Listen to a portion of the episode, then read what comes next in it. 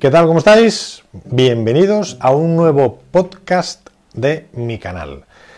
Hoy es jueves 29 de octubre de 2020. ¿De qué vamos a hablar hoy? De los miedos en el pádel. Los miedos en el pádel, a priori podéis pensar, los miedos en el pádel Hugo, pero ¿qué milonga nos vas a contar hoy? Bueno, es muy sencillo. Miedos en el pádel hay muchos.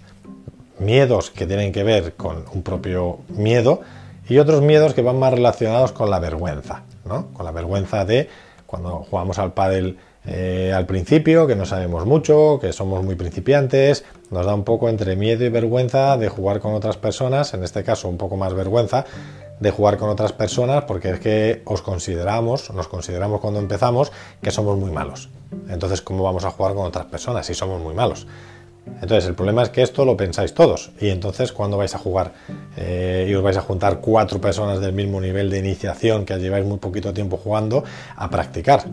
Sois de los que a lo mejor no dais clases, o todo lo contrario, dais clases, pero os da vergüenza jugar, porque no queréis hacerlo mal, porque todavía no tenéis confianza en los golpes, metéis muy poquitas bolas, falláis mucho.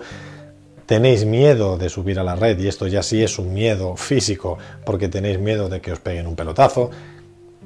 Este miedo es normal y esta vergüenza es normal. ¿Cómo se quita? Pues jugando, cogiendo a otras tres personas que tengan un nivel muy parecido y jugando.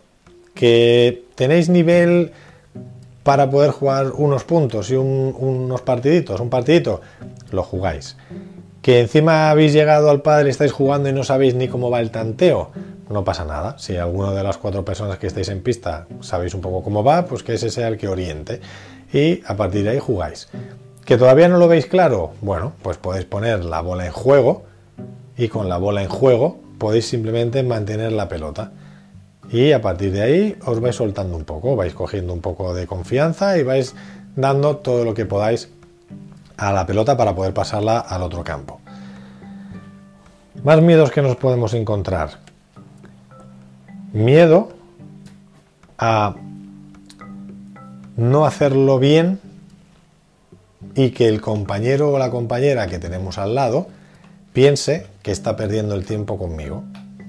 Miedo a que os hagan vacío y no quieran jugar con vosotros. Eso suele ser uno de los miedos más que más veo yo en mis alumnos y en los sitios donde está trabajando, en los clubes, de las personas un poco, eh, pues que, que no tienen muy claro cuando van a jugar si realmente les gusta competir o no les gusta competir porque se sienten muy presionados y esto hace que a lo mejor jueguen mal y esto hace que empiecen a tener en su cabeza la idea de que es que lo están haciendo tan mal, que el compañero de al lado le está poniendo caras, que es que lo de enfrente ve que están poniendo cara de aburrimiento, porque tengo un día de esos que no estoy metiendo muchas bolas y entonces tengo miedo a que no quieran jugar conmigo más.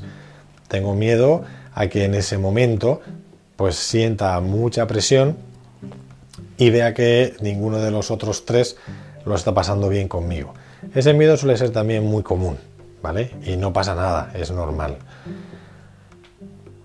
Miedo también a que cuando vais a montar partidos y no conocéis a gente, a través de los grupos de WhatsApp, de los, de los clubes o de estas aplicaciones que hay, donde tú te apuntas cuando hay un, hay un hueco y, te hacen una, una como una prueba de nivel eh, a través de la aplicación para ver un poco dónde te ponen y empiezas a jugar esos primeros partidos sin haberlo hecho nunca, también es un miedo a conocer gente, es un miedo a ese primer partido a ver qué tal lo vas a hacer, es un miedo a querer hacerlo bien para ir subiendo en ese nivel o en esos niveles que tiene esa aplicación y cada vez jugar partidos más chulos.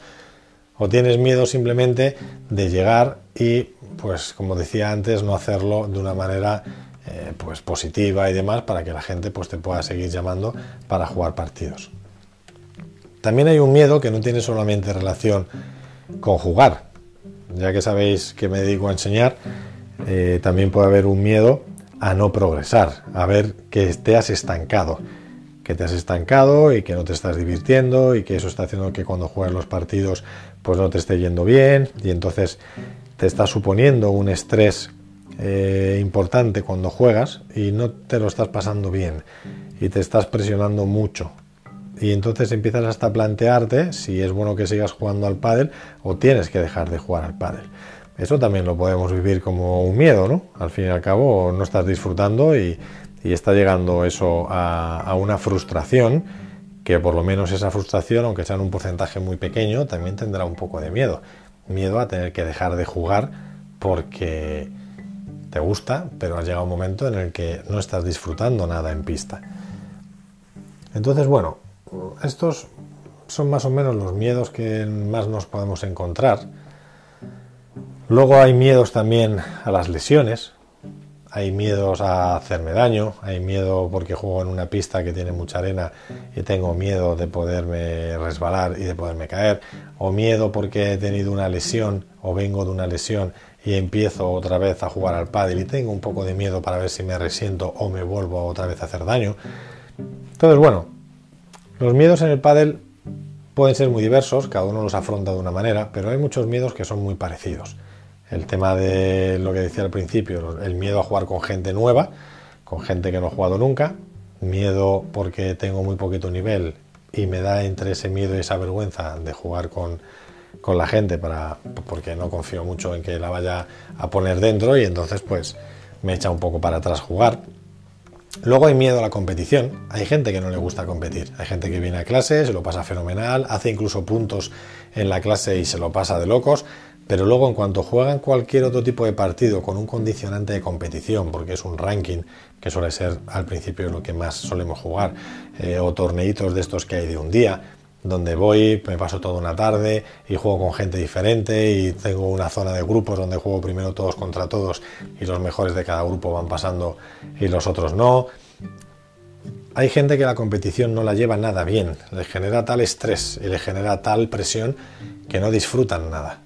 Y entonces al final es gente que no compite, prefiere dar clases que jugar partidos y prefiere dar clases que jugar cualquier tipo de competición. Así que estos serían un poco los miedos que tiene el pádel, que estoy seguro que muchos de vosotros podríais aportar otros tipos de miedos y que por supuesto todos son válidos. Así que os animo a que esos miedos vayan desapareciendo mirando como algo normal en la evolución y en, el progreso de vuestro pádel, que todo tiene un proceso y que todo tiene un camino por el que hemos pasado todos, absolutamente todos. Y que son normales y que hay que convivir con ellos y que hay que entenderlos y que cada uno tiene su momento y no pasa absolutamente nada por tenerlos. Pero sí hay que mirar con positividad el ir hacia adelante, el saber que todos se han pasado, hemos pasado por ahí y que lo que tenéis que hacer es disfrutar jugar al pádel y jugar con amigos y si os jugáis en esas aplicaciones o grupos de WhatsApp que hablaba antes, pues intentar quedaros con los teléfonos de esos jugadores con los que habéis jugado el partido y que ha habido muy buena onda y os habéis llevado fenomenal para poder montar partidos luego fuera del grupo de WhatsApp o luego fuera de esas aplicaciones.